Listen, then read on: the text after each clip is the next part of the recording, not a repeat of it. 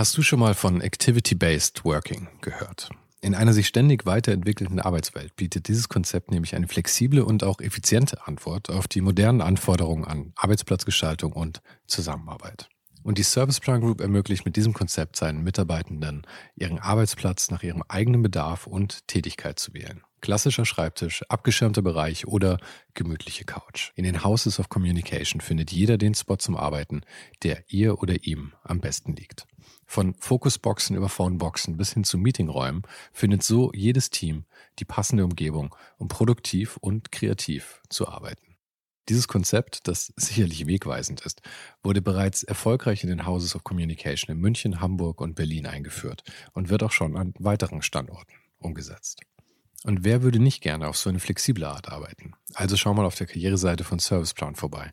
Den Link dazu findest du direkt hier in den Show Notes dieser Folge. Und vielleicht kannst auch du dann bald schon in den Genuss von Activity-Based Working kommen.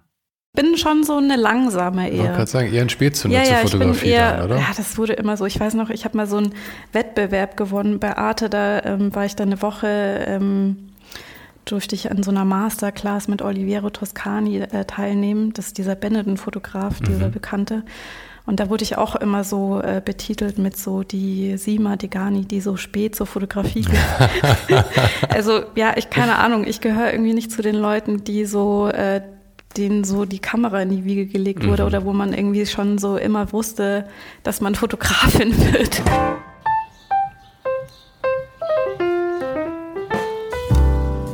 Nicht wundern, wenn sich das heute alles mal ein bisschen anders anhört. Normalerweise sitze ich in meinem gemütlichen kleinen Homestudio und heute bin ich aber in Berlin, weil ich für einige Interviews hier bin. Und ich habe mir gedacht, lassen wir doch einfach mal das Vogelgezwitscher drin. Aber jetzt erstmal zu meinem heutigen Gast. Ich hatte Sima schon eine ganze Weile auf dem Radar.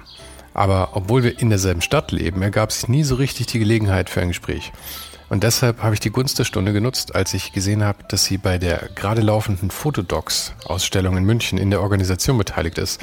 Und das habe ich als Anlass genommen, mich endlich mal mit ihr zu treffen.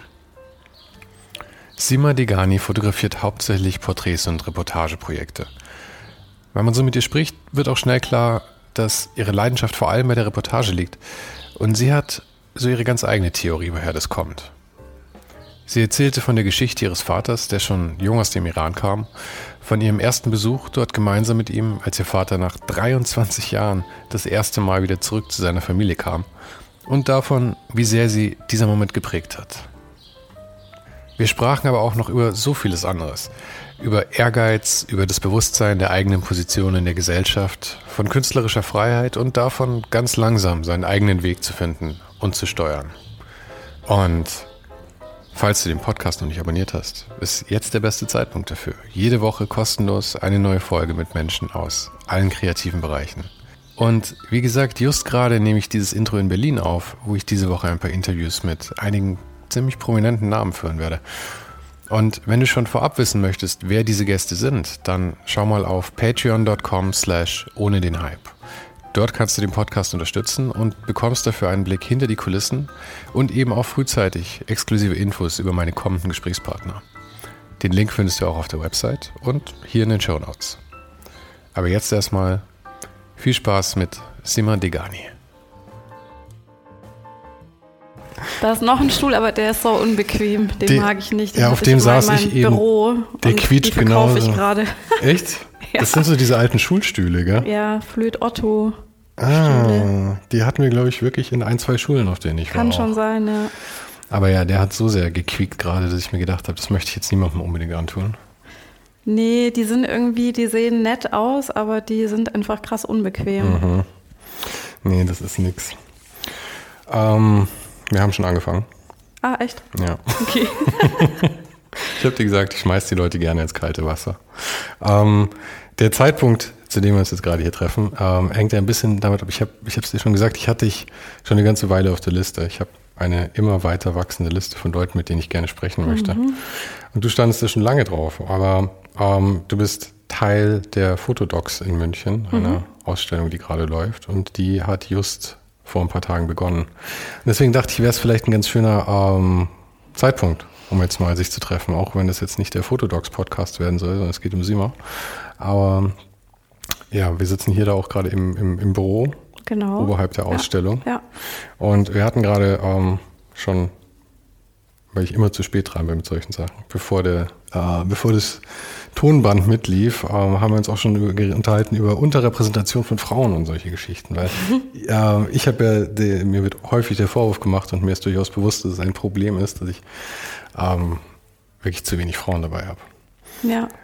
Ähm, wie wird das hier denn angegangen? Ja, also das ist äh, bei ähm, den Fotodocs-Ausstellungen, also bei der Recherche, wir recherchieren ja die ganzen Arbeiten im Vorfeld und sammeln äh, Arbeiten, die uns interessieren. Und ähm, uns ist auch dabei aufgefallen, dass es so einen, sagen wir mal, man kann es auch so rumdrehen, äh, einen Überschuss an äh, männlichen mhm. Fotokünstlern eher gibt. Oder man recherchiert ja so im Internet und findet dann schneller einfach Arbeiten ja. von äh, männlichen Künstlern. Das ist exakt mein Problem. ähm, und das ist, ähm, zeigt aber halt so ein bisschen äh, ja, das äh, strukturelle Problem dahinter. Ähm, obwohl ja, man muss ja sagen, ich weiß, es gibt sicherlich Studien dazu, es schließen sicherlich mehr Frauen mittlerweile ein Fotostudium ab und es gibt sicherlich mehr Abgängerinnen, mhm. äh, aber dann doch verhältnismäßig mehr erfolgreiche Männer, vielleicht die dann äh, ja eben erfolgreich darin sind. Ähm, und ja, also wir versuchen dem entgegenzuwirken und wir denken, dass äh, man das natürlich äh, fördert, indem man äh, dann eben auch wieder ähm, die männlichen Arbeiten äh, mhm. Äh, äh, präsentiert und wir versuchen dem eigentlich entgegenzuwirken und ähm, geben uns einfach besonders Mühe, auch andere Positionen zu zeigen. Und äh, das finde ich eigentlich das Spannende auch an Fotodocs oder ähm, spannend, meine, man fragt sich so, was kann man selber irgendwie für einen Beitrag leisten, wenn man so eine oder mitwirkt bei so einer Ausstellung. Und ich für mich persönlich finde es eigentlich total spannend, so äh, weibliche Positionen zu finden, zu zeigen, zu fördern zu pushen. Es liegt nicht daran, dass es die nicht gibt, die Positionen, mhm. aber ähm, die sind oft einfach, da ist manchmal mehr Unsicherheit irgendwie da und ich weiß nicht, also Männer haben da einfach oft auch so, weiß ich nicht, vielleicht so ein äh, größeres Selbstbewusstsein, sich mit ja. Dingen zu zeigen, die vielleicht gar nicht unbedingt besser sind. Frauen sind, glaube ich, ach, das, ist, sind jetzt auch wieder so Pauschalitäten, das ist eigentlich ja, das auch total ist, bescheuert. Das ist so ein Armlehnen-Ding. Ja. Aber mir, mir geht's genauso. Ich denke auch mal, dass äh, der einzige Grund, der mir einfällt, ist, dass Männer halt von naturell einfach vielleicht etwas aggressiver sind und damit sich halt auch besser nach vorne pushen dann. Naja, und es ist halt auch, wenn man die Tradition sich anschaut, ähm, dann ist es natürlich auch schon eher männlich dominiert immer gewesen. In und deswegen ist es für, ja genau, mhm. ist es für Männer natürlich auch einfach einfacher, so in diese Fußstapfen zu treten, als für Frauen. Also, ähm, weißt du, wie ich meine? Das ist ja. halt auch so, dass ich denke mal, dass es auch noch so eine gewisse Vorstellung von so einem Fotografen-Mythos gibt. so der männliche, taffe Typ, der ja? fotografiert. Ich weiß nicht, aber ich meine, es gibt ja auch so Annie Leibovitz und so. Ich meine, das ist natürlich das offen, offensichtlichste Beispiel, aber ich meine, es gibt ja auch, auch da die, die weiblichen Helden, um es zu neutralisieren. Aber ähm, es gibt es ja auch. Ja, aber halt nicht aber, so viele, mir fallen noch nicht viel mehr ein. Verhältnismäßig sein, ja. weniger einfach, Stimmt. ja. Ja, und ich glaube, das äh, sitzt so ganz tief so auf unterschiedlichen Ebenen, ähm, so diese Vorurteile und ähm, ja. Aber ist sowas wie Instagram dann nicht irgendwie was, was es vielleicht mal gleichstellen sollte? Weil ich meine, auf Instagram müsste eigentlich jeder sein Publikum finden, oder? Und da ist ja wahrscheinlich nicht mehr viel da von, ähm, ich meine, da ist jetzt kein Kunde da, der irgendwie sagt, wir brauchen einen Mann, nur ein Mann kann das ordentlich machen oder sowas. Nee, im Moment ist es ja eher umgekehrt. Also im Moment versucht man ja ganz bewusst, Gott sei Dank, so seit zwei, drei Jahren. Und Instagram hat da sicherlich auch dazu beigetragen, dass äh, Frauen viel mehr sichtbar werden, dass mhm. es eben nicht mehr über diese klassischen Wege der, des Repräsentieren, was ich, wenn du in einer Agentur bist oder ähm, wenn du halt den und den Job bekommst, dass du dann irgendwie gesehen wirst. Ich meine, durch Instagram hat man sich ja davon gelöst und mhm. jeder konnte so seine Arbeit zeigen.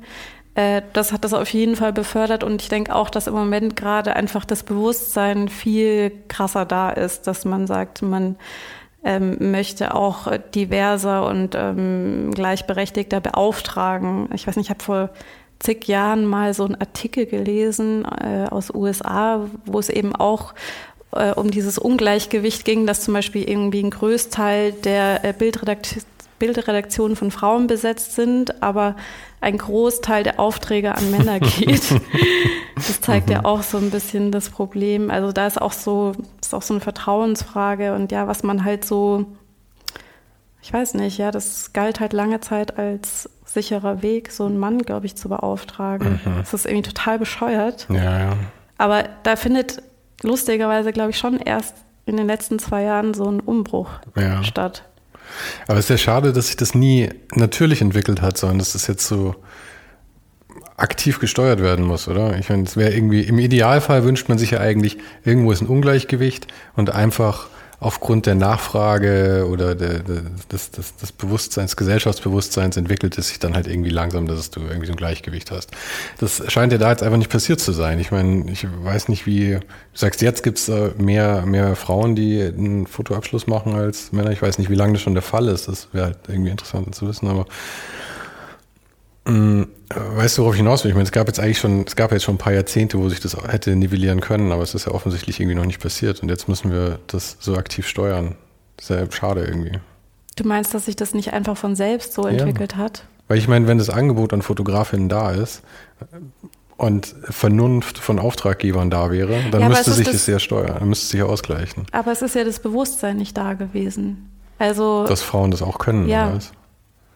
Also ich glaube, da ist unterbewusst sitzt es dann schon tief. Ähm, naja, man hat halt irgendwie, weiß ich nicht, zehn Jahre mit dem einen zusammengearbeitet und ähm, warum kann jetzt, also ich glaube, da sind schon so unterbewusste Steuerungen und ähm, Vorurteile oder ich meine, ähm, man versuchte ja auch irgendwie so wenig Risiko vielleicht wie möglich irgendwie einzugehen mhm. und so. Also ich glaube schon, dass das so recht tief sitzt. Und ich meine, selbst bei uns, wo äh, im Großteil jetzt äh, an Frauen, auch im Fotodocs-Team, äh, ist, selbst uns passieren ja Dinge, ähm, wo wir sagen, das ist ja komisch, dass uns das jetzt als Frauen auch irgendwie passiert ist, mhm. ja.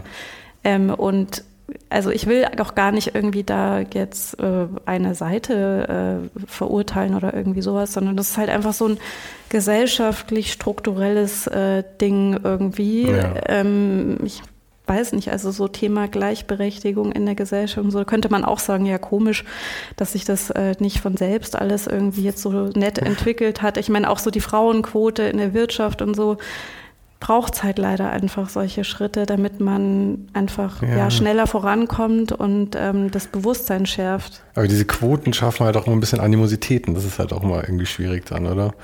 Ich finde es halt schön, wenn du halt ähm, sowas hast, wie ihr das jetzt macht. Ja, das, sind, das ist halt einfach eine Gruppe von Menschen, die das einfach versucht zu fördern und die, ihr fördert das innerhalb ähm, eures Wirkungsgrades, Kreises, ähm, anstatt dass das halt so top-down jetzt passiert. Ja, aber ich finde immer schwierig, wenn von oben runter ähm, Sachen erzwungen werden sollen, weil es passiert, das funktioniert meistens nicht besonders gut. Also hat sich ja immer wieder gezeigt irgendwie. Ähm, und halt so, euer Ansatz ist ja mehr so ein Grassroots-Ansatz quasi von unten nach oben irgendwie. Und ich denke, das ist halt, wo es. Naja, Finde ich jetzt gar nicht so, ehrlich gesagt, weil äh, in also dem du hast Moment. Schon verstanden, dass so, ich euch gerade loben will, ja? Ja, ja, ähm, schon, aber ähm, ich meine, wir haben ja auch nur die Möglichkeit jetzt. Äh, sowas mitzuentscheiden, weil wir sozusagen auch die Möglichkeit haben, in, so einer Position gekommen jetzt gekommen mhm. sind, äh, solche Entscheidungen zu treffen. Und da sieht man, finde ich schon, dass das oft äh, was äh, mit äh, Macht zu tun hat, die man hat oder nicht hat, ähm, um solche Dinge voranzutreiben. Aber weil ich als einzelne Person weiß ich nicht, kann nicht so viel bewirken nee, wie als Institution oder so. Aber oder hast du dich nicht in die Situation gebracht, in der du jetzt bist hier in dem Team? Ich meine, es ist jetzt auch nicht so, als hätte irgendjemand gesagt, wir brauchen jetzt irgendwie fünf Frauen, wir suchen jetzt Frauen für dieses Team, sondern nee, ihr seid halt organisch. Nee, wir wurden einfach, Team wir wurden vom alten Team gefragt, ob wir, mhm. ähm, ja, ob wir das äh, machen wollen. Okay. Genau. Ach, ja. äh, haben die sich Einzelpersonen ausgesucht und haben gesagt, wir hätten nee. euch gerne als Team oder wart ihr schon so eine Crew davor? Irgendwie? Gar nicht. Nee? Das ist irgendwie total witzig, weil äh, das alte Team waren ja irgendwie so drei, vier plus minus eins äh, Leute. Ähm, danke. Und die haben das eben äh, ins Leben gerufen und ähm, über die Jahre halt super schön und erfolgreich aufgezogen. Und ähm, waren aber dann an dem Punkt, wo sie einfach nicht mehr weitermachen wollten und haben eben so, glaube ich, einfach so ein paar Leute gefragt, bei denen sie sich vorstellen konnten, dass die vielleicht dafür geeignet werden. Mhm. Und es war aber dann wirklich so, wir wurden dann eingeladen. Und dann haben wir uns alle irgendwie versammelt und wir haben aber überhaupt nicht gewusst, was auf uns zukommt. Und dann haben sie uns einfach so out of the blue gefragt, ob wir das ähm, übernehmen wollen und ob wir uns das vorstellen können. Und wir waren davor natürlich überhaupt kein Team. Ihr wart nicht also, vorgewarnt, dass ihr das nein, jetzt machen sollt. Nicht. Ihr wurdet einfach eingeladen. ähm, und also ein paar Leute kannten sich da schon äh, so oder waren schon befreundet jetzt davor, aber ähm, so als Team sind wir schon jetzt erst zusammengewachsen. Mhm. Eigentlich auch total schön. Ja, spannend. Ja. Also es hat, ist irgendwer, okay, das ist eine heikle Frage, aber ist irgendwer rausgefallen auch auf dem Weg? Wir müssen nicht sagen, wer speziell, aber es sind Leute rausgefallen. Ähm, ja, eine Person. Mhm, okay. Ja, aber ich meine, das, das ist mein, wo gehobelt wird, da fallen Späne. Gell? Ich meine, es kann ja nicht sein, dass du einfach Leute in einen Topf schmeißt und alle passen zusammen. Ja, das ist eigentlich fast eh ein Wunder, dass es so ja, ja, eben, voll schön. funktioniert irgendwie mit zehn Leuten. Aber ich glaube, ja, wir haben da jetzt irgendwie so äh, einen ganz guten Weg zusammengefunden. Mhm. Und wann war das, dass ihr das Team gebildet habt, dass ihr das übernommen habt? Äh, das war quasi ähm, die letzte Ausstellung. Ähm, war das dann, äh, warte mal, lass mich zurückrechnen, war das in 2019? Jetzt haben wir 21. Also Schon, alle ja. zwei Jahre. Genau, ja. ja. Mhm. Ja, und wir hatten dann auch gar nicht mehr so viel Zeit äh, bis zu der nächsten Ausstellung. Also das war schon echt heftig, so diese ganze Übergabe. Und noch keiner von uns mhm. hat davor jemals ein Fotofestival organisiert ähm, oder jetzt groß kuratiert oder so. Mhm. Also ja, das war schon eine große Herausforderung. Und ist es irgendwie immer noch. Also äh, man hat jetzt schon so einen gewissen Erfahrungswert gehabt, aber es ist einfach ein unglaublicher Aufwand. Ja, ja das kann ich mir vorstellen. Ja. Aber wie, wie, wie kam es denn dazu, dass du damit ausgewählt wurdest? Zu dem Zeitpunkt, wie lange hast du denn schon als Fotografin gearbeitet dann? Ähm Jetzt geht die Rechnerei los, gell? ich, ich weiß nicht, fünf, sechs Jahre oder? Wann hast du den Abschluss gemacht? Nee, ich war ja gar nicht an der Fotoschule. Ich war ja an der Kunstakademie. Die ähm, mhm. ganzen anderen Leute, die bei uns jetzt im Fotodocs-Team äh, sind, die kennen sich ja auch alle von der Fotoschule. Ah, okay. Ähm, und ich habe, glaube ich, 2015 meinen Abschluss an der Kunstakademie gemacht, mhm. ja. Und da halt dann so assistiert während der Zeit. Ja, so 2016 oder sowas habe ich irgendwie dann, glaube ich, so richtig selbstständig angefangen. Bei wem hast du so studiert? Äh, nicht studiert, assistiert? ja, eigentlich so bei, weiß ich nicht, allen gängigen in Fotografen, München. Fotografinnen in München. Mhm. Ist ja auch immer schön, dass man da so die Runde macht. Irgendwie. Ja. nee, ist auf jeden Fall eine, eine nette äh, Fotografinnengemeinschaft hier in München. Mhm. Ja. Aber bevor du auf der Akademie der schönen ja, Künste warst. Der bildenden Künste. Der bildenden Künste, Entschuldigung. Ähm, eigentlich der schönste Schulname, den ich jemals gehört habe. Aber ähm, davor warst du sogar noch an der LMU und hast auch ja. Medien studiert. Kunst und Multimedia habe ich mhm. einen Bachelor gemacht ähm, und ja, das war einfach so ein äh, Überblicksstudium, wo man so ganz viele unterschiedliche Sachen ausprobiert hat, ähm, von eine Ausstellung organisieren. ähm, und so kommt alles ja, wieder genau, zurück. Ja, genau, so kommt alles wieder zusammen. ähm, analog fotografieren, im Labor entwickeln, eigene Fotoarbeit machen, eine Bachelorarbeit, also eine wissenschaftliche Arbeit schreiben. Genau, und dann wusste ich eigentlich, ich, ich möchte irgendwie in die Fotografie gehen. Und wie, alt, wie alt warst du da, wenn man da fragen darf? Ich möchte, ich glaube, wie alt, wie alt warst du denn damals? Äh, zu Bachelorzeiten meinst du? Ja. Äh, Anfang 20, ja. keine Ahnung. Ich bin schon so eine langsame eher. Ich kann sagen, eher ein Spätzünder ja, ja, zur Fotografie eher, dann, oder? Ja, das wurde immer so. Ich weiß noch, ich habe mal so einen Wettbewerb gewonnen bei Arte. Da ähm, war ich dann eine Woche, ähm, durfte ich an so einer Masterclass mit Oliviero Toscani äh, teilnehmen. Das ist dieser Benetton-Fotograf, dieser mhm. Bekannte. Und da wurde ich auch immer so äh, betitelt mit so die Sima Degani, die so spät zur Fotografie geht. also ja, ich keine Ahnung, ich gehöre irgendwie nicht zu den Leuten, die so äh, denen so die Kamera in die Wiege gelegt wurde mhm. oder wo man irgendwie schon so immer wusste, dass man Fotografin wird. Ähm, ja, ich bin schon eher so langsamer unterwegs, glaube ich, aber dafür stetig. Ich finde es aber auch immer ganz spannend, wenn wenn die Leute so einen Quereinstieg mehr oder weniger machen. Weil ansonsten habe ich das Gefühl, bekommt man oft so ein recht gleichen Brei von den Leuten dann auch. Ja, das klingt jetzt sehr negativ, aber ich glaube, du weißt, was ich meine. Es ist halt, wenn Leute davor was anderes gemacht haben, bringen sie, glaube ich, ein anderes Auge und einen anderen Einfluss auch mit ja. rein. Was das ganze Feld dann halt auch ein bisschen diverser macht, wieder ja. spannender macht einfach. Ja, auf jeden Fall, denke ich auch, dass es, weil ich glaube, das war schon für viele erstmal so irritierend, so, hä, was will die jetzt? Ist die jetzt okay? Will die jetzt auch so in das Auftragsbusiness? Kommt eigentlich nicht von der Fotoschule? also, ja, das hat schon auch gedauert, so. Aber gibt es nicht auch ein paar, also wirklich Quereinsteiger, die davor überhaupt nichts mit Fotografie studiert oder gelernt haben? Die ich jetzt persönlich, ich finde schon, dass mittlerweile echt so viele auf der Fotoschule so ganz klassisch irgendwie waren, oder? Also nicht jetzt unbedingt hier in München, aber so, wenn ich mir so, weiß ich nicht, wenn ich mir so die ganzen Fotografinnen in Deutschland anschaue. Mir fallen auch nicht viele ein, aber es ist irgendwie nee, erstaunlich, oder? oder? Weil es ist ja ein Bereich, wo die Möglichkeit schon da ist, sich auch viel selber beizubringen. Und so. Ich meine, in der Grafik, bei mir war es so, ich ja. habe mit, mit Grafik und Design und, und Programmierung und auch Fotografie, alles, was ich so gemacht habe, ich habe nichts gelernt. Ich bin nach der 10. Klasse ja. vom Gymnasium abgegangen und habe gesagt, da gehe ich nie wieder rein. und ähm, es ging trotzdem, also die, ich will sagen, die, die, die, die Konstrukte sind mittlerweile schon so offen, dass man auch einen Quereinstieg schaffen kann. Ja, aber ich glaube, es ist schon so eine extreme Sicherheitskultur hier, oder? So, man braucht einen Abschluss, um dieses und jenes machen zu können. Also ich, mir ist es auch immer total sympathisch, ehrlich gesagt, wenn Leute nicht den klassischen Weg gehen, ähm, aber ich glaube, das ist einfach hier schon sehr. Was meinst du jetzt mit hier? München, Deutschland, die Fotoszene? Ich finde so Deutschland, oder? Ja. Ich weiß nicht.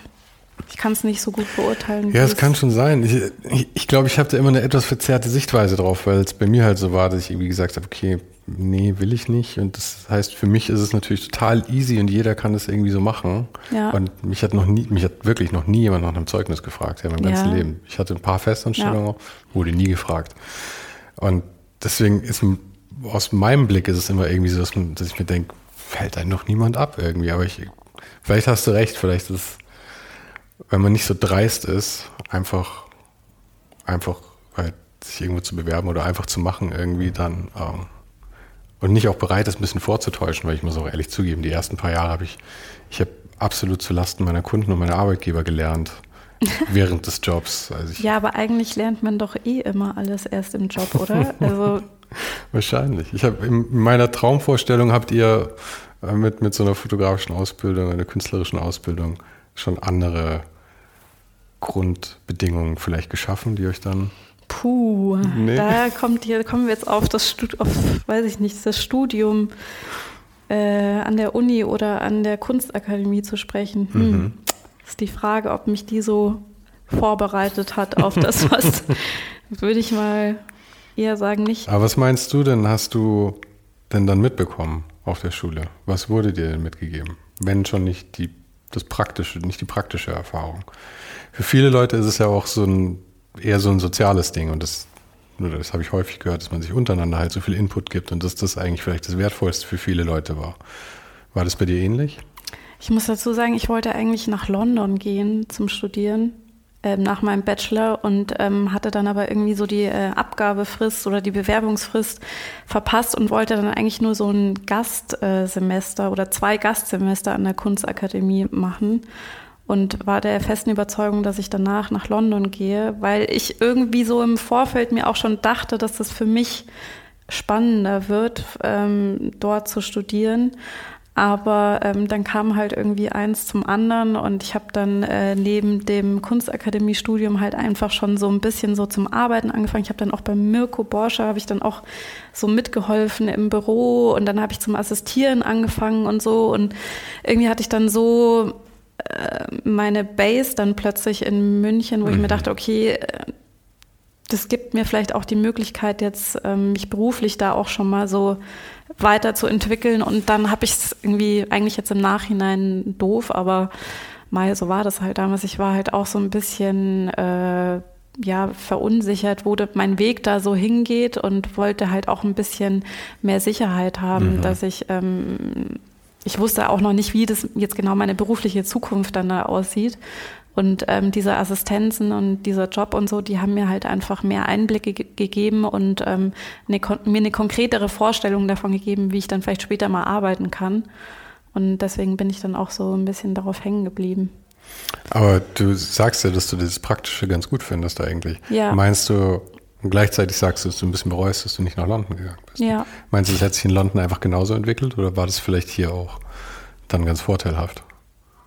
Doch, ich glaube, das war schon auch, also hat sich eigentlich schon ganz gut angefühlt, weil sich da ja plötzlich dann so ein neuer Bereich für mich aufgetan hat. Ich war da halt dann noch nicht so drin in dem Ganzen. Äh, ich kannte nicht so viele Fotografinnen äh, und nicht die ganzen Magazine vielleicht oder die ganzen Leute, die dahinter stehen und so weiter. Und da hat sich halt so ein komplett neues Feld für mich äh, gerade aufgetan und dann war es irgendwie so ein blöder Zeitpunkt, irgendwie zu gehen. Das dann aufzugeben. Ja, irgendwie. Mhm. Aber eigentlich, also jetzt, meine Erfahrung sagt mir jetzt, dass man eigentlich nicht wirklich was verpasst. Also, aber damals wusste, wusste man das halt nicht. Also, ja. so in dem Alter auch und so. Ja. Ja, im Rückblick ist, ist man immer schlauer, ja. ja. Aber wer weiß, ob es dann wirklich so gekommen wäre. Ich denke mir immer, ja. dieses, dieses man hätte können, ist ja eh ein Irrglaube, weil ich meine, es ist so gekommen, wie es gekommen ist. Und was anderes wäre de facto nicht möglich gewesen. Ja. ja, und ich war immer schon, ich glaube, praktisch veranlagt. Ich wollte dann auch schon recht schnell irgendwie so mir was aufbauen und arbeiten einfach und mhm. das ausprobieren. Also ich bin eigentlich, obwohl ich jetzt zwei Studiengänge so auf dem Papier gemacht mhm. habe, bin ich trotzdem aber eigentlich jemand, der so gerne einfach äh, arbeitet auch und so Dinge vorantreibt. Und während dem zweiten Studiengang hast du dann auch schon gearbeitet, ja? Ja, okay. da habe ich eigentlich gar nicht mehr klassisch studiert, Aha. ehrlich gesagt. Ja, das geht aber, glaube ich, auch vielen. So gerade mit der ja. Fotografie, das Fotografie und Grafik sind, glaube ich, so Sachen, wo es sich anbietet, dass du halt dann so freelance und sowas schon nebenbei ja. irgendwie und was für, was für Aufträge hast du denn so am Anfang geschossen? Mm, mein allererster Auftrag war tatsächlich ein total schöner Auftrag. Das war äh, eine Reisegeschichte in der Türkei, mhm. in äh, Kappadokien, mhm. ähm, fürs Nido-Magazin. das gibt es ja leider ja. nicht mehr. Ähm, die gehören zu Krone und Ja. Mhm. Also Stern gehört auch zu Krone und Ja. Und ähm, das ist eigentlich so das, äh, ich habe immer gesagt, so, so das Schwesternmagazin von der Neon oder mhm. beziehungsweise die äh, Neonleser, die Eltern geworden sind, die haben dann die Nido gelesen. Mhm. So. Das ist voll schade. Es gibt ja beide nicht mehr, gell? Ja. Neon und Nido. Ja. Das ist irgendwie, es ist niemand mehr nach, kein Publikum mehr nachgerückt. Ja, irgendwann erschöpft sich das halt wahrscheinlich dann auch irgendwie, oder? Ich weiß auch nicht. Ich meine, es ist ja auch nichts anderes als ein SZ-Magazin oder ein Zeitmagazin oder so, nur für ein anderes Publikum, oder? Ja, ich glaube, so krasse Insights habe ich da jetzt nicht, was jetzt da so der ausschlaggebende. Ich glaube, dann vielleicht halt doch die roten Zahlen. Ich ja, ja. habe keine Ahnung. Das ist ja immer so schwierig bei den ganzen Printgeschichten. Also angeblich ist es mhm. ja auch mhm. normal, dass man da rote Zahlen schreibt und so. Und aber ja, irgendwie, also das glaube ich ja dann auch alles eher so mehr und mehr wirtschaftlich getrieben gewesen, ja, so der ganze Verlag. Und die mussten halt einfach so äh, einige Stellen einstampfen und ja, ist das halt eigentlich ist ja so gekommen. diese ganze attraktive Printmedienzeit vor meinem Berufseinstieg gewesen. Ja. Und eigentlich mit meinem Berufseinstieg ist alles so. Alles vor die Hunde gegangen. ja, schon eigentlich. Ja. ja, stimmt. Es war nicht das beste Timing, was das angeht. Nee. Aber du, du schießt ja trotzdem sehr viel klassisch oder also sehr viel eben für so Magazine und sowas. Ja. Und da kommen aber die Runden mit dann immer noch, ja. Ja, also ich kann mich eigentlich gerade nicht beschweren. Oder musst also, es, also was ich meine ist, oder musst du es viel ergänzen durch irgendwie Werbung, Werbeschießen und sowas? Oder? Mm, ich habe schon echt extrem viel so Magazinsachen, glaube ich, gemacht. Mhm. Ähm, und ich habe das gar nie so forciert, so mm, kommerziell, werblich ähm, zu machen, weil eigentlich das, was mich am Anfang interessiert hat an dem Beruf, ist auch so dieses, eben war so dieses Unterwegssein mhm. und ähm, mich haben immer schon so Dokumentarfilme ähm, fasziniert und dieses äh, in der Welt äh, unterwegs sein, also eigentlich super privilegiert. Also es ist schon ein krasser Job irgendwie so. Also wenn man das jetzt so machen kann, ähm, dass man da die, weiß ich nicht, so durch die Welt tingelt und Fotos macht und ja, irre, dafür äh, bezahlt wird, ist schon äh, ja nicht schlecht. Ähm, ja, aber es hat, glaube ich, auch so ein bisschen was mit meiner Geschichte zu tun, dass ich halt eben auch äh, mit dem Iran und so, dass mein Vater aus dem Iran kommt und ich so früh dann schon mit so einer ganz anderen Kultur äh, aufgewachsen bin. Ich weiß nicht, ich fühle mich da immer so hingezogen und dachte mhm. mir so, okay, das ist der Beruf, wo ich das äh, ja auch so verwirklichen kann für mich und unterwegs sein kann und ja, die unterschiedlichsten Leute treffen kann. Aber du bist in München geboren schon? Ja. Weil deine Mutter ist. Genau, meine deine Mutter, Mutter ist Deutsche, glaube ich. Genau. Dein Vater ist Iraner, oder? Genau, ja. Und die ganze von Familie von deinem Vater ist aber im Iran, oder? Ja. Das heißt, du warst früh dann schon auch ja. häufig da. Ja, also ich bin das erste Mal, ähm, mein Vater ist, hat äh, eine ganz interessante Geschichte, wobei die auch, ja, es gibt ganz viele solcher Geschichten, glaube ich, von ähm, äh, Leuten, die ganz früh ihre Heimat verlassen haben und dann sich woanders was aufgebaut haben. Und mein Vater eben auch mit 15 äh, von zu Hause abgehauen. Man muss auch dazu sagen, also mein Vater kommt aus so einem ganz einfachen Dorf im Iran und ähm, ist eben mit 15 Jahren einfach äh, abgehauen und ähm, hat dann. Ist er ausgebüxt, abgehauen ja. oder? Okay. Also genau. nicht einfach nur gegangen, sondern. Nee, mhm. also geplant mit äh, irgendwie schon Geld äh, organisieren und so und äh, mit ein paar Leuten zusammen. Ähm, sind die dann nach Dubai. Das war auch damals so ein bisschen die Zeit, wo man äh, dann in Dubai arbeiten konnte. Und mhm. der hat sich dann da auch über die Zeit, also äh, ich finde es irgendwie immer noch total crazy. Also die Vorstellung, dass du mit 15 einfach gehst und dann halt woanders Land. arbeitest und äh, der hatte dann auch einen Imbiss in, in Dubai und so und ist dann nach äh, England und dann irgendwann in Deutschland gelandet und genau, ähm, was wollte ich jetzt eigentlich sagen? Die Geschichte von deinem Vater und die Familie im Iran. Ach so, ja, genau. Äh, und deswegen, also die leben alle im Iran und ich bin damals eben, als ich sieben Jahre alt war, mit meinem Vater das erste Mal äh, wieder zurück in den Iran. Okay. Da hat er seine Familie ähm, 23 Jahre lang nicht gesehen oh, gehabt. Wow, und du warst dabei. Und ich war dabei und das war für mich natürlich ein total einschneidendes Erlebnis. Mhm. Genau. Aber war es ein positives Erlebnis? Ja. Wie wurde aufgenommen jetzt der, der, der verlorene Sohn nach 23 Jahren? Ähm, ja, das war äh, höchst dramatisch, emotional. ähm, also da ja, haben sich äh, schon, kann man sagen, irgendwie 100, 200 Leute versammelt, die halt diese ganze Dorfgemeinschaft, mhm. äh, da kennt ja auch jeder jeden und so und ähm, da gibt's ja auch nur riesige Familien, Clans und äh, mein Vater hat ja auch fünf Geschwister und ähm, die haben jeweils weiß Gott, wie viele Kinder, die haben jetzt inzwischen geheiratet. Also ich habe völlig den Überblick verloren, wie viel Familienangehörige mhm. wir jetzt eigentlich äh, im Moment haben, weil ich komme gar nicht mehr mit. Also ja, ja, ja, mit den Kindern, die dann alle noch nachkommen und so. Ja, deswegen, das war schon damals sehr einschneidend für mich und ich glaube, das hat mich so geprägt ähm, und auch diese Sehnsucht nach, ähm, ja, nach dem Iran oder irgendwie so nach, es war ja auch so was Besonderes, irgendwie dann festzustellen, ich habe da so viel Familie. Mhm. Ich kannte die davor gar nicht, aber ähm, die, ich gehöre da irgendwie dazu jetzt einfach so und. Hast du die Sprache gelernt? Ähm, ja, aber äh, nicht perfekt. Muss man uns kurz helfen, was wird da gesprochen? Farsi. Farsi. Genau. Es gibt doch irgendwie im Iran unterschiedliche Bereiche mit irgendwie noch irgendwie Aramäisch irgendwas auch noch, oder? Äh, du meinst Dari vielleicht? Ah, ich weiß nee, nicht, aber deswegen komme ich immer durcheinander, aber es ist nicht nur eine Sprache gell, im Iran irgendwie, mm, Also das ist eigentlich schon Farsi? so die offizielle äh, okay. Sprache dort. Klar gibt es jetzt unterschiedliche Gruppierungen noch, die vielleicht dann so ihre äh, Slangs haben oder mhm. so, aber schon eigentlich so die Standardsprache okay. dort. Und, und, sprichst du Farsi? Nicht perfekt. Aber, aber gut, dass du mit der Familie kommunizieren ja, kannst. Ja, das schon. Ja. Okay. Ich, es, es, gab auch immer wieder, also gibt immer wieder Versuche, dass ich äh, das noch so ein bisschen meinen Wortschatz erweitere. Ich musste auch damals als Kind äh, immer in die Persischschule mhm. am Wochenende, aber das war, hat natürlich nicht lange angehalten, mhm. weil zusätzlich zur normalen Schule am Wochenende auch noch in die Persischschule zu gehen, ist so, Nee. Ja. Wenn man die Wahl hat, dann nee. eher nein, ja. Ja. Mhm. Und die, du, du sagst ja, du wurdest da sehr warm aufgenommen und äh, ich glaube, ich habe auch mal ein Foto von deinem Großvater auf deinem Instagram gesehen, irgendwie so auf dem Boden sitzend ja, auf so einem genau. Teppich. Und es sieht schon nach sehr einfachen Verhältnissen aus. Ja. Aber ich, ich mag sowas irgendwie sehr gerne. Vielleicht romantisiere ich es auch ein bisschen. Ich habe auch, also alles in allem einige Jahre in, in, in, in Südostasien verbracht und ich finde, es hat schon eine Anziehungskraft, auch so ein einfacheres Leben, wo die Probleme halt andere sind. Das heißt nicht, dass das Leben per se besser ist, aber es sind halt oft andere Probleme als hier. Ja, total. Zieht dich das an oder sagst du generell, wir haben's, du hast es hier viel besser oder?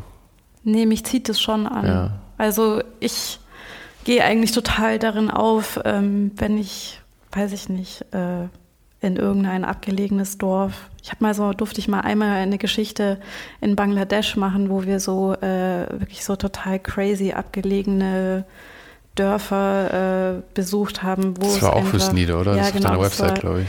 Aber da fühle ich mich irgendwie, ich fühle mich da echt schon sehr hingezogen. Mhm. Ich weiß auch nicht, vielleicht ja, vielleicht durch meine Familie irgendwie im Iran. Also die leben jetzt nicht alle äh, auf dem Land nur. Also mittlerweile vor allen Dingen leben viele auch dann in der Stadt. Aber meine Großeltern leben immer noch. Ich finde das äh, grandios, dass die immer noch leben in diesem Dorf eben. Und äh, eine Tante von mir lebt mit ihrer Familie auch in einem Dorf. Und ich habe sogar auch ähm, ein Cousin und eine Cousine, die dort leben. Das ist auch super spannend eigentlich. Also ich möchte unbedingt über die auch mal noch äh, eine Arbeit machen. Also wie deren Leben so aussieht, ist schon mhm. irre. So völlig abgeschieden. Irgendwo auf dem Dorf. Also damals war das auch noch, also als ich das erste Mal dorthin gekommen bin, sowieso noch viel krasser. Also da gab es ja kein, kein Telefon und ja. Lauter so Standards gab es da einfach überhaupt nicht. Und wie ist es für, oder ich meine, weißt du, wie es für deinen Vater so war, zurückzukommen und jetzt regelmäßig, ich nehme an, regelmäßig da auch mal wieder zu sein? Weil ich meine, er ist ja nicht ohne Grund da weg, er wollte offensichtlich da weg. Und er hat wahrscheinlich, fühlt sich wahrscheinlich nicht so stark angezogen wie du, vielleicht wie seine Tochter jetzt davon dann, oder? Ja, der hatte schon, der wollte auf jeden Fall was anderes sehen und erleben im Leben, das sicherlich, ja. Und ähm, der fühlt sich auch würde ich sagen, sehr wohl so hier, ähm, ich weiß nicht, meine Mutter sagt immer so sein, also wenn man das verbildlichen äh, müsste, dann sind so seine Wurzeln sind halt iranisch und seine Knospen sind deutsch. Ich weiß auch nicht, es ist dann mhm. irgendwann so ein Mischmasch äh, aus allem. Ähm, ja, also aber trotzdem fühlt er sich, er vermisst halt äh, seine Familie, das familiäre Umfeld. Also man ist ja da immer in so einer Gruppe. Mhm. Äh, man ist ja dann nie allein. Das ist auch manchmal höchst problematisch, weil man halt auch nicht alleine gelassen wird. Ja. Also man muss immer irgendwie, das ist halt so ein extremes soziales Gefüge irgendwie dort. Ähm, ja, also man ist da einfach selten alleine so. Und ich glaube, das ist schon was, was mein Vater jetzt wiederum äh, total genießt, wovor er aber damals, als er jung war, geflohen ist. So diese Enge diese familiäre Enge und dieses Dorf, wo jeder jeden kennt und so. Aber das ist ja immer so, oder? Als Kind willst ja. du es halt nicht und umso älter genau. du wirst, umso mehr lernst du es zu schätzen ja. dann. Ja. Ja. Bei meinem Vater war es auch so, der hat sechs Geschwister und das Einzige, was er wollte, war auch nur irgendwie genau. da raus. Ja. er hatte es nicht so weit, der kam um, aus, aus Sundern im Sauerland, mhm. also in Nordrhein-Westfalen, das war jetzt nicht so weit. Aber er hat sich auch äh, quasi das Weiteste ausgesucht, was ihm einfiel, damit München innerhalb von Deutschland. Ja. Naja, aber auf der anderen Seite muss ich sagen, ich glaube schon, dass man einfach so als Mensch jeder so einen Hang oder so eine Sehnsucht hat nach so einer Gemeinschaft.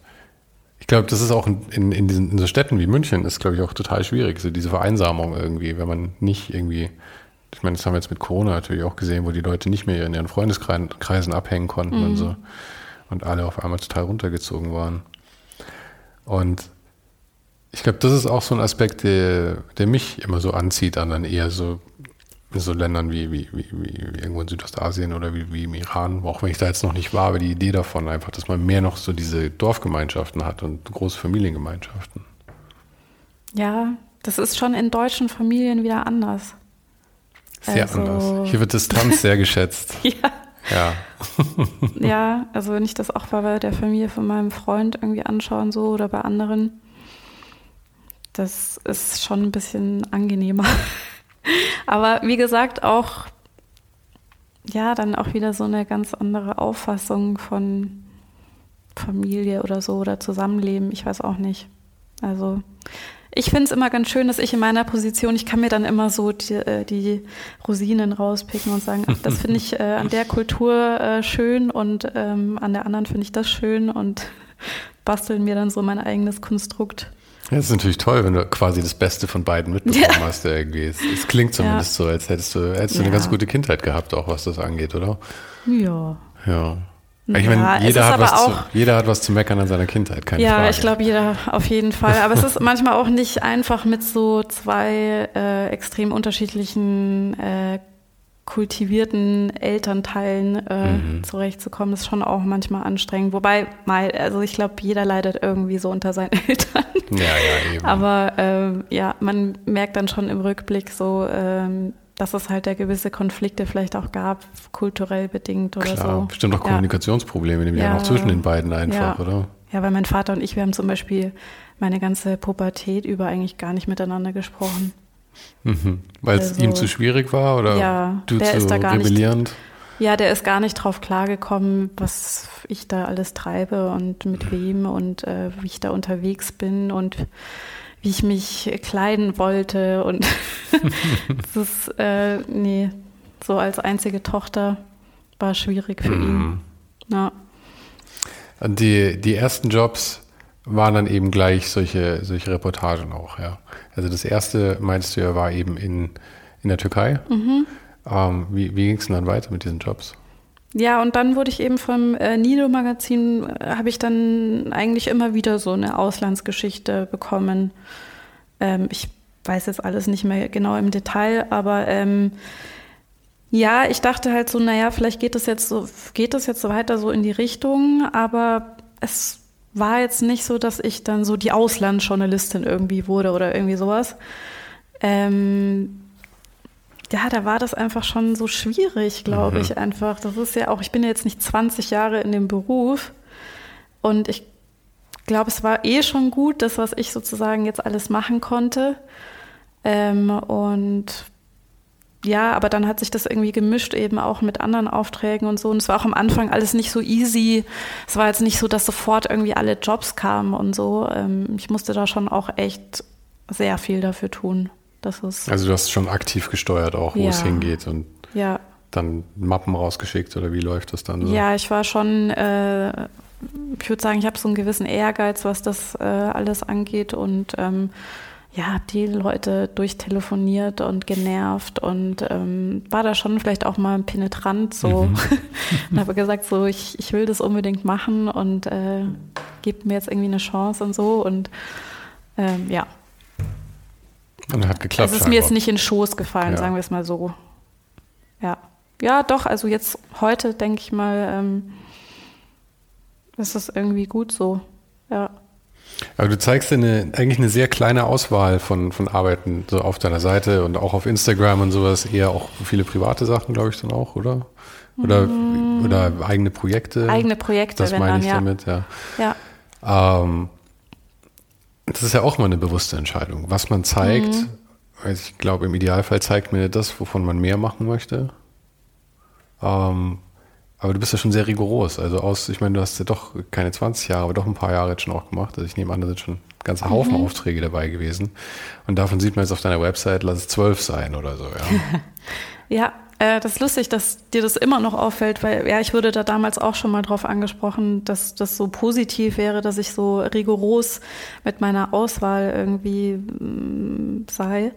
Ja, ich weiß nicht, ja, das, ähm, das, was ich zeige, geht halt so durch meinen Filter irgendwie dann nochmal durch. Und ähm, ja, das ist so, glaube ich, auch so der Versuch, halt ähm, irgendwie selber herauszufinden, was man, wo man eigentlich hin möchte. Ich merke halt immer wieder, dass so die ganz klassische Auftragsfotografie, dass ich da schon total glücklich damit bin, aber es schlummert halt immer in mir noch so dieser Wunsch nach so mehr künstlerischer Freiheit, glaube ich. Ähm, und ja, ich versuche halt ähm, daran zu arbeiten. Mhm. Das Projekt, was mh, mm, für mich irgendwie immer am präsentesten war, jetzt an so künstlerischen und eigenen Sachen, die du gemacht hast, war eigentlich ja dieses ähm, Projekt, wo du die Gegenstände von Flüchtlingen fotografiert hast, was jetzt auch mhm. schon ein paar Jährchen, ja. paar Jährchen her ist. Aber meinst du sowas in die Richtung möchtest du mal gehen? Oder das hat er irgendwie, da hast du, glaube ich, auch ein Buch mitgemacht, oder? Ja, genau. Und das von den eigenen Sachen war das eher das, war das Prominenteste, oder? Oder habe ich Sachen einfach nur Naja, so? ich mache immer wieder so kleinere Projekte auch. Mhm. Äh, also zum Beispiel ähm, habe ich vor wann war das jetzt wieder? Äh, vor zwei Jahren oder so, äh, auch äh, selbst initiiert äh, ein Projekt gemacht über ähm, die äh, Seidenteppichherstellung im Iran. Mhm. Also das ist auch so eine Mischform, finde ich, äh, wo man halt, das ist so teils journalistisch irgendwie, teils habe ich mir da totale Freiheiten halt rausgenommen und das fand ich auch ein wahnsinnig schönes äh, Projekt, ähm, weil ich da halt so die ganzen den ganzen Entstehungsprozess ähm, der Seidenteppiche im Iran ähm, so beleuchten konnte, halt ähm, von den ähm, äh, Knüpfern, Webern bis halt dann zu also es ist halt einer der teuersten Seidenteppichhersteller im Iran. Im Tier, man steht dann halt in Teheran in diesem fancy Luxusladen, wo dann halt diese krassen Seidenteppiche teilweise im sechsstelligen Bereich liegen. Ähm, solche Sachen mache ich halt dann auch. So, das ist dann halt nicht irgendwie jetzt ein großes Ding, sagen wir mal, wie so ein mhm. Buchprojekt oder sowas. Aber ich schiebe eigentlich schon immer wieder so eigene Projekte an ähm, und äh, ich glaube auch, dass es jetzt langsam auch äh, ja so ein bisschen in eine andere Richtung geht, weil ich zum Beispiel jetzt auch äh, eine Kooperation mit dem NS-Dokumentationszentrum mache, wo ich eine Arbeit äh, zu äh, ehemaligen ZwangsarbeiterInnen in der Ukraine mache. Und ähm, ja, ich kann mir vorstellen, dass es jetzt so langsam auch mehr in so dokumentarische Projekte halt geht, mhm. wo man mehr Freiraum. Und ich finde auch schön, länger an Projekten einfach zu arbeiten. Ich finde sowas auch immer spannend. Also, also einfach meine eigene Entwicklung finde ich jetzt auch immer. Sowas interessiert mich immer mehr. Aber gerade deswegen interessiert mich auch, wie, ähm, wie finanziert sich sowas? Kann man sowas dann irgendwie verkaufen? Kann man das in Auftrag machen? Oder muss man das immer querfinanzieren mit anderen Sachen? Ja, und das, da sprichst du ja auch einen interessanten Punkt an, weil es ist ja auch oft so, dass man feststellt, so, ah, es machen Leute irgendwie total coole Sachen und so. Also nicht immer, aber da merkt man halt manchmal schon so, manche, es ist halt ein extremer Unterschied, ob du halt ähm, darauf angewiesen bist, Geld zu verdienen mhm. oder ob du halt völlig frei bist in dem, was du tust. Ähm, und ähm, ich muss Geld verdienen. Also, ähm, und das nimmt natürlich schon mal extrem viel Zeit in Anspruch. Und ich mache auch meinen Job mit sehr viel Leidenschaft und Überzeugung. Deswegen ja, beansprucht er mich halt schon auch sehr. Und da muss man halt dann auch erstmal wieder so die Zeit finden, dass man äh, dann so freie Sachen und da wirklich so diese Freiräume erstmal schaffen dafür. Und das ist ja nicht nur Zeit. Ich meine, für sowas, ich meine, du musst ja auch reisen dann, wenn du. Wenn genau, und, und da erwarte ich eben nicht, äh, einen Gewinn damit zu machen. Also diese, ich war da zwei Wochen im Iran unterwegs und ähm, habe diese Geschichte gemacht und ich habe auch keine Lust, ehrlich gesagt, die dann verkaufen zu müssen mhm. oder irgendwie sowas. Ähm, es gab zwar schon Interessenten, aber dann wurde irgendwie am Ende doch nichts daraus. Und wenn ich mich wirklich dahinter geklemmt hätte, dann hätte das schon auch die richtige Publikation wahrscheinlich gefunden. Mhm. Aber ähm, dadurch, dass ich halt dann sozusagen sonst irgendwie ja bezahlt arbeite, ähm, kann ich mir da auch dann den Luxus äh, herausnehmen und sagen, dann es ist mir egal, was damit passiert, auch mit dem Buchprojekt. Da bin ich dann halt bei Null irgendwie rausgekommen und ähm, dann habe ich nicht den Anspruch, damit irgendwie Gewinn zu generieren oder ja. irgendwie sowas. Also ich finde ja, das ist ja auch so, dieses freie Arbeiten braucht halt auch so, halt, das muss man so ohne Geld Sorgen machen. also du meinst, dass man sich, auch wenn man Geld braucht, sich nicht Sorgen darüber macht, während man es macht dann? Ja, du musst dir einfach den Freiraum erstmal schaffen, finde mhm. ich, für. Also, ich weiß nicht, manche Leute, das merke ich, äh, sehe ich jetzt erst, die sind halt auch, die haben einen anderen finanziellen Background. Die haben irgendein anderes Business oder weiß ich nicht was oder äh, familiären anderen Background, die wachsen da mit einem oder sind, gehen da mit einem anderen Selbstverständnis ran. Klar gibt es natürlich auch die Leute, die kein Geld mehr haben und äh, irgendwie freie Projekte und so machen. Aber ich finde, das, da muss man schon auch irgendwie mal so auch ein bisschen mal hinter die Kulissen auch mhm. manchmal schauen. Und äh, das ist aber manchmal gar nicht so einfach, das zu durchblicken. So. Nee. Und es ist ja auch schwierig. Also ich meine, für die Arbeit selber sollte es ja eigentlich keine Rolle spielen. Also für, wenn ich die jetzt als, als Betrachter, als Publikum dann am Ende sehe. Ähm, aber Faden, wo ist mein Faden? Ja, aber da kommen wir auf so eine, äh, auf so eine Sache zu sprechen, finde ich, die ich schon sehr interessant finde. So ähm, die Leute, die alle so was im Kunst-Kultur-Bubble da so unterwegs sind und vielleicht irgendwie erfolgreich oder weniger erfolgreich sind und so, inwiefern das so mit der eigenen Sozialisierung auch irgendwie zusammenhängt, finde ich schon ganz spannend so. Du meinst, weißt weil, weil sie den Luxus da, dazu daneben haben. Auch, ja. Ja. Aber was ist, was ist das Spannende daran? Ich, ich glaube, ich verstehe nicht ganz, was du meinst. Ich finde immer, so jeder, jeder ähm, kommt mit unterschiedlichen ähm, Verhältnissen auf die Welt. Ja? Irgendwie, du, manche sind klüger, manche sind dümmer, manche sind reicher, manche sind ärmer, manche sind begabter, manche sind weniger begabt. Ja? Und ähm, spannend ist halt am Ende immer, was die Leute dann damit machen. Aber ähm, ich meine, ich, ich meine, ich frage dich ja auch, wo du herkommst und wie du, wie du studiert hast. Also ich sage, also offensichtlich bin ich da auch nicht ganz frei von, aber ähm, ich finde es auch schön, einfach arbeiten sehen zu können und mir einfach keine Sorgen zu machen, wo der Künstler herkommt. Also ich meine, das ist halt das ist ja manchmal.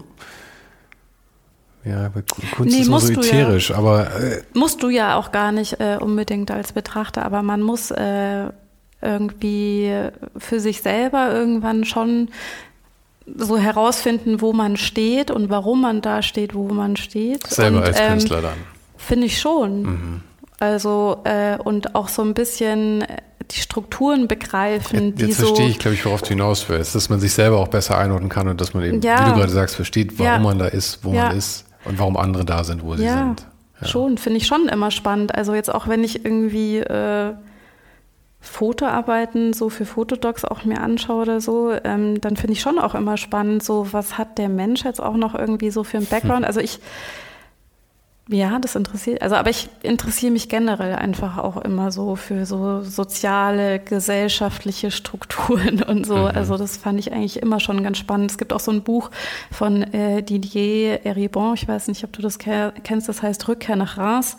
Und er ist ja so ein, ähm, so ein sehr etablierter äh, Intellektu französischer Intellektueller und der hat ja ein Buch geschrieben darüber, ähm, über seine soziale Herkunft eigentlich und ähm, dass äh, er die ja auch immer vertuscht hat und verheimlicht hat und ähm, dass die Gesellschaft keineswegs so ist, dass, dass jeder die gleichen Chancen hat und so. Mhm. Und ähm, jetzt, wo er aber in der Position ist, so bekannt und etabliert ist, äh, glaube ich, steht er jetzt auch so über den Dingen und hat so eine eigene Sozialstudie anhand seines Lebens irgendwie gemacht. Und das finde ich schon einfach mhm. extrem mhm. spannend, ehrlich gesagt. Ja. ja, es ist schon spannend. Also,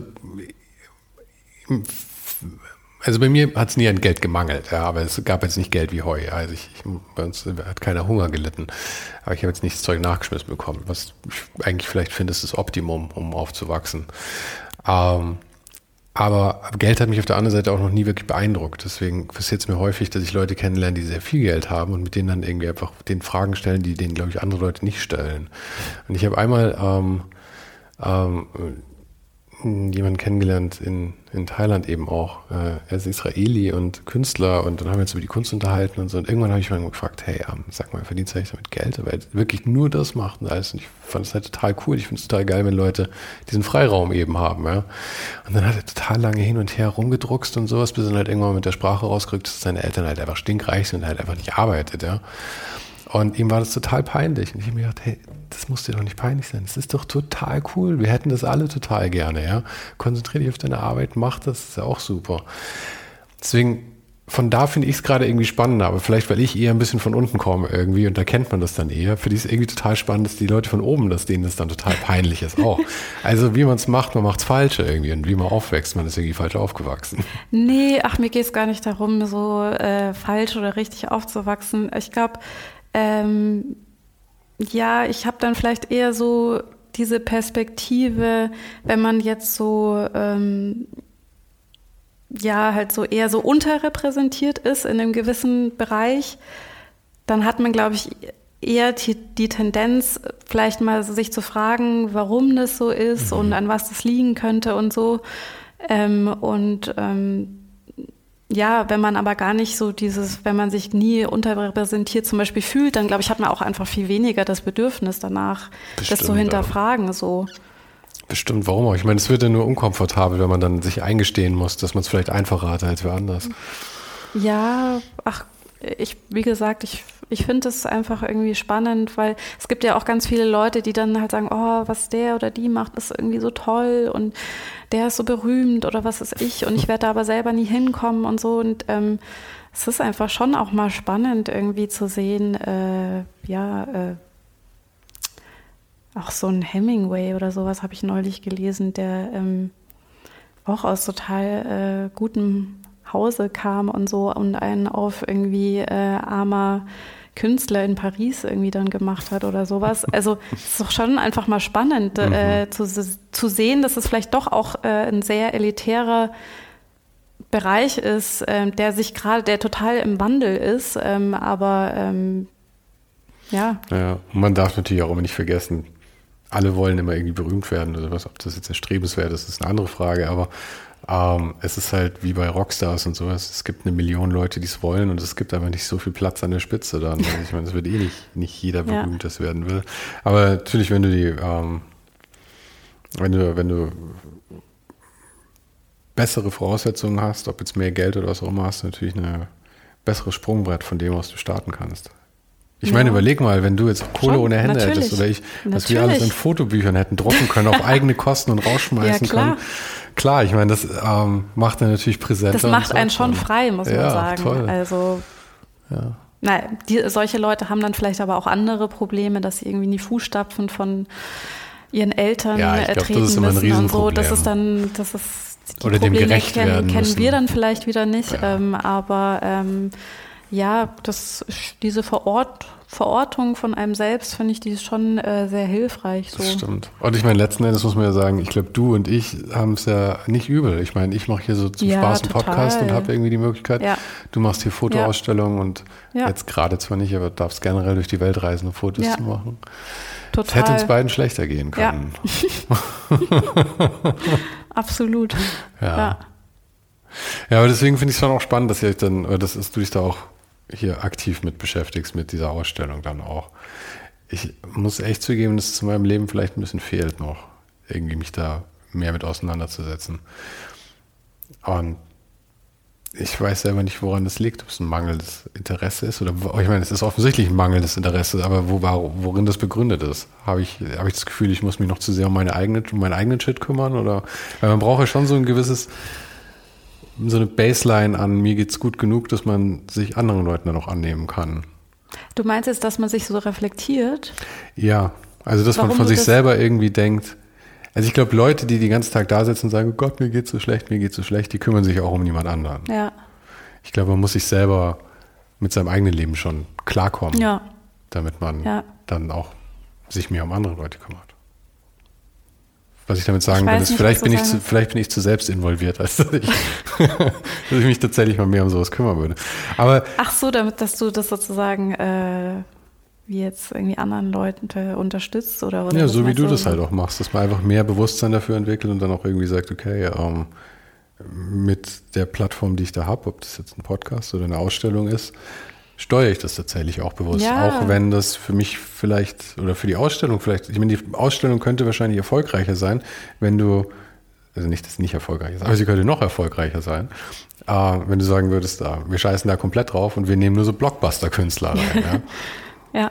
Das ist schon auch was, wo man sagen muss, da muss man einen Mittelweg finden dann auch.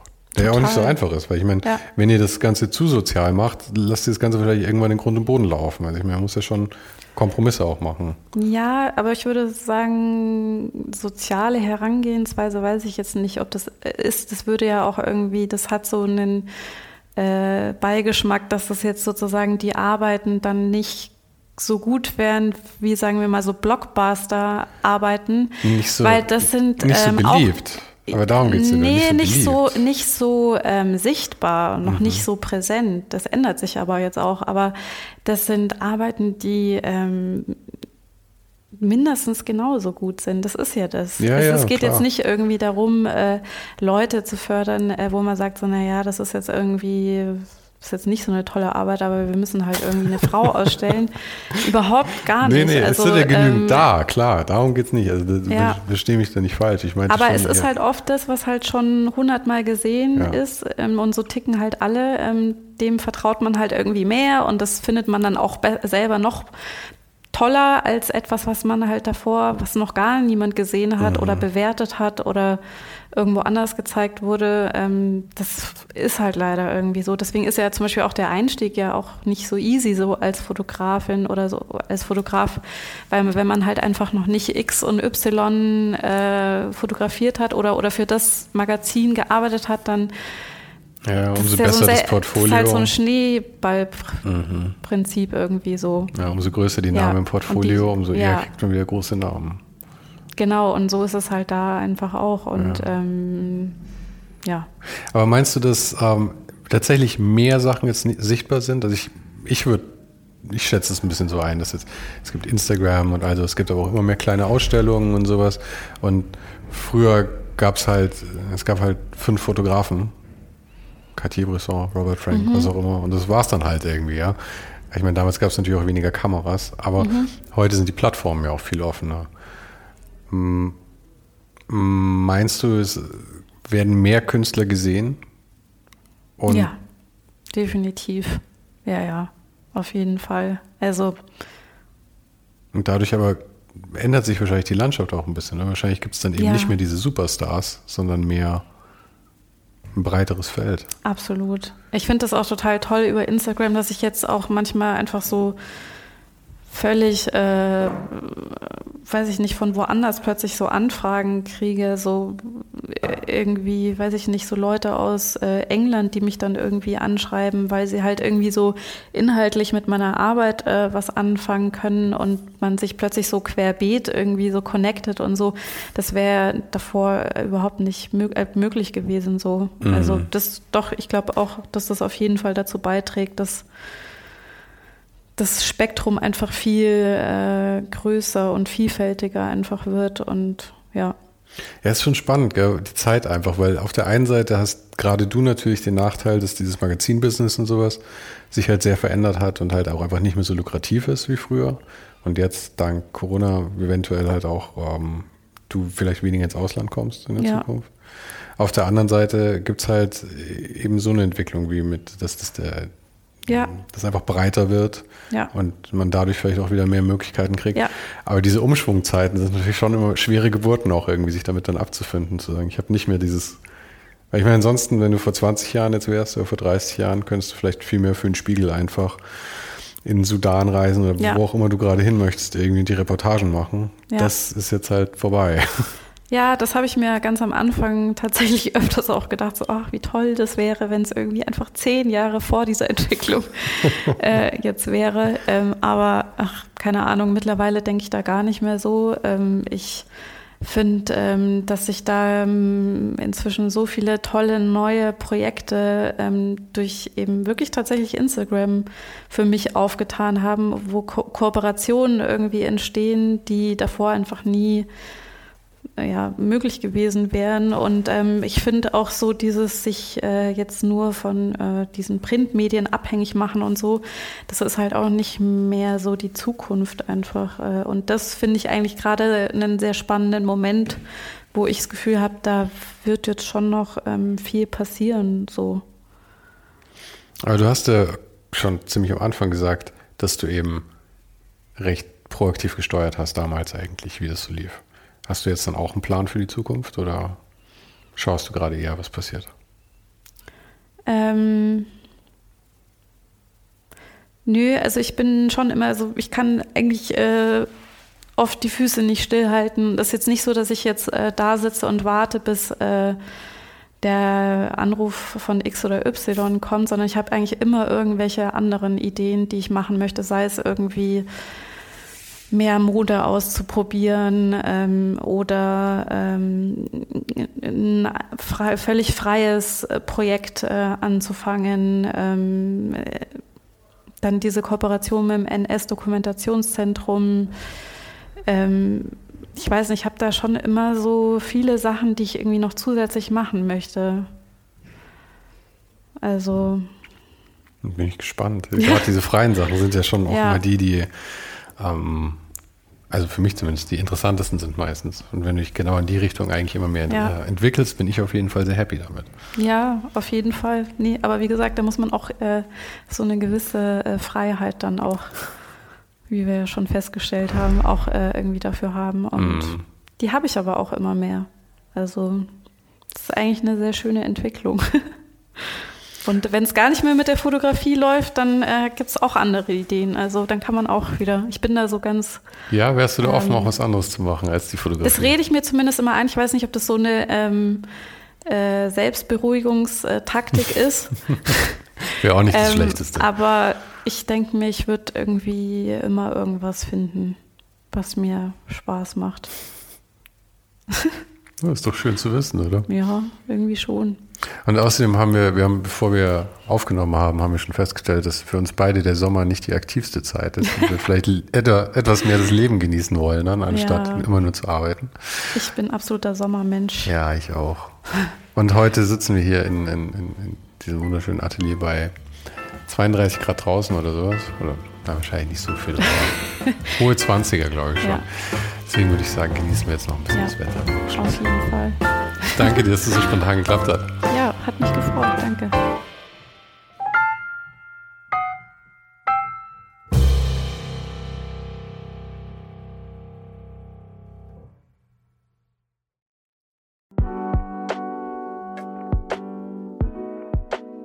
Das war's für heute. Falls du gerade eine von den älteren Folgen hörst, ist es gut möglich, dass du jetzt ein zweites Outro hörst. Lass dich aber nicht von mir verwirren. Ich bin gerade dabei, ein paar Änderungen zu machen und dafür muss ich 150 Folgen neu schneiden und nochmal uploaden. Du kannst dir wahrscheinlich vorstellen, dass das ein kleines bisschen dauert. Falls du mich und die Show supporten möchtest, gibt's dafür ein paar Möglichkeiten. Auf patreon.com slash svensaro gibt's jede Woche Bonusmaterial, exklusiv nur für Supporter. Und das für nur ein paar Euro im Monat, mit denen du mir helfen kannst, ohne den Hype noch lange, lange für dich weitermachen zu können. Es hilft natürlich auch immens, wenn die Show wächst und dazu kannst du deinen Teil beitragen, indem du deinen Kollegen und Kolleginnen davon erzählst. Freunde, Familie, du weißt am besten, für wen es noch was sein könnte. Und zu guter Letzt, falls du es noch nicht gemacht hast, bewerte die Show jetzt gleich mit fünf Sternen in deiner Podcast-App. Im Newsletter gibt es übrigens jede Woche völlig kostenlos inspirierende Tipps von meinen Gästen und mir. Den kannst du auf ohnenhype.substack.com abonnieren. Und alle Links findest du wie immer direkt auch hier in der Beschreibung und natürlich auf ohnedenhype.com. Im Archiv gibt's noch eine Unmenge anderer Gespräche. Unter anderem waren schon mit dabei Stefan Sagmeister, Mirko Borsche, Paula Schör, Mike Miri, Jeremy Format, Jonas Lindström, Mathilde Mutant, Olaf Heine, Eike König, Erich Spiegermann und, und, und. Scrolle einfach mal durch. Wir sind bei über 150 Folgen, wie gesagt. Und um ehrlich zu sein, kann ich selber kaum fassen, dass ich das Glück hatte, mit so vielen inspirierenden Menschen sprechen zu dürfen. Vielen Dank an Dominik Huber und Marc Capella von Moiré. Von denen stammt nämlich die neue Hausschrift der Show und die heißt GT Pressura. GT steht übrigens für Grilly Type, über die die Schrift zu mir kam. Und auch nochmal vielen Dank an Tobias Rechsteiner fürs Vermitteln. Der größte Dank geht aber natürlich an dich fürs Einschalten, fürs Zuhören und für deinen Support. Und wir hören uns dann hoffentlich nächste Woche wieder.